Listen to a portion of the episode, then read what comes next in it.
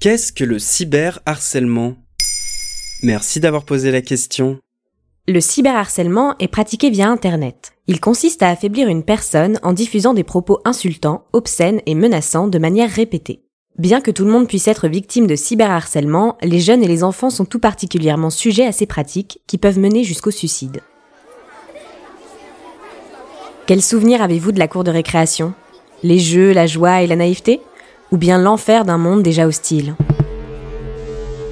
Pour certains enfants, l'école a toujours été un lieu de harcèlement, souvent en raison d'une différence, une religion, une identité de genre, une origine ou un handicap par exemple. Alors quand sonnait la cloche en fin de journée, les enfants pouvaient trouver chez eux un havre de paix loin de toute intimidation. Le problème depuis les années 2000, c'est que la récréation ne s'arrête jamais. Sur Instagram, Snapchat, Twitter ou Facebook, tout le monde reste connecté jusque dans son lit. Et le harcèlement ne connaît plus de frontières. Le cyberharcèlement peut se manifester par la création de faux profils, la diffusion de rumeurs, de messages d'insultes, de photos dans des groupes privés ou publics. Avec Internet, en quelques secondes, ces messages atteignent le plus grand nombre. Ouah, c'est chaud, je viens de recevoir la photo des seins d'une meuf du lycée. Non mais son ex l'a affiché sur tous les réseaux quoi. Ça, c'est du revenge porn, l'un des nombreux aspects du cyberharcèlement.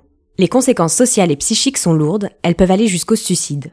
En 2012, la Canadienne Amanda Todd a 17 ans lorsqu'elle met fin à ses jours. Peu avant sa mort, elle publie une vidéo sur YouTube où elle explique à l'aide de post-it le harcèlement dont elle était victime depuis des années et l'horreur qui était devenue sa vie. D'après un rapport de l'ONG Ditch the Label, une victime de harcèlement sur 10 fait une tentative de suicide. Face à certains cas médiatisés comme celui d'Amanda Todd, les gouvernements et institutions internationales tentent d'enrayer le cyberharcèlement.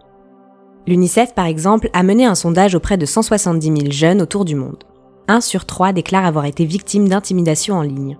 Et un jeune sur cinq déclare avoir déjà manqué l'école à cause du cyberharcèlement et de la violence. Mais est-ce qu'il y a vraiment des solutions pour empêcher les harceleurs de harceler? C'est au gouvernement de protéger leurs jeunes, mais les entreprises de l'Internet sont aussi responsables des contenus qu'elles peuvent laisser accessibles sur leur plateforme. Enfin, les jeunes doivent être responsabilisés. Les harceleurs d'une part, mais aussi les témoins. Voir des actes de cyberharcèlement, rire et ne rien dire, c'est laisser d'autres jeunes être tués à petit feu. Voilà ce qu'est le cyberharcèlement. Maintenant, vous savez. En moins de 3 minutes, nous répondons à votre question. Que voulez-vous savoir? Posez vos questions en commentaire sur toutes les plateformes audio et sur le compte Twitter de Maintenant Vous savez.